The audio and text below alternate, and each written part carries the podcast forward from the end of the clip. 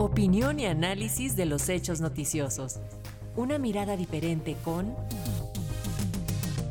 Edmé Domínguez. La doctora Edmé Domínguez Reyes, profesora en Relaciones Internacionales y Género en la Universidad de Gotemburgo, analiza el desabasto de granos y fertilizantes generada por la invasión rusa a Ucrania.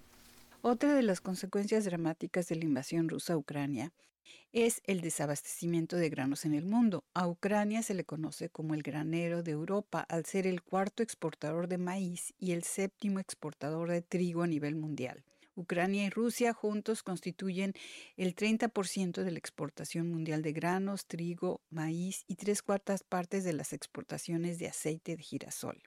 Los productores ucranianos, como casi todos los agricultores europeos y de otros países, sufren el alza de combustibles y fertilizantes provenientes en su mayoría de Rusia.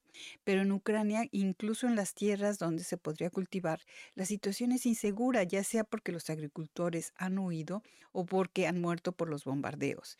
Y uno de los problemas principales en la hora actual es el bloqueo de las exportaciones por vía marítima, ya que los principales puertos de Ucrania en el Mar Negro, de donde se exportaba el 90% del grano y aceite ucraniano, están bloqueados por las fuerzas rusas que ya han atacado 10 barcos mercantes en estas zonas. Está además el problema de las minas, que las mismas fuerzas ucranianas o las rusas han puesto.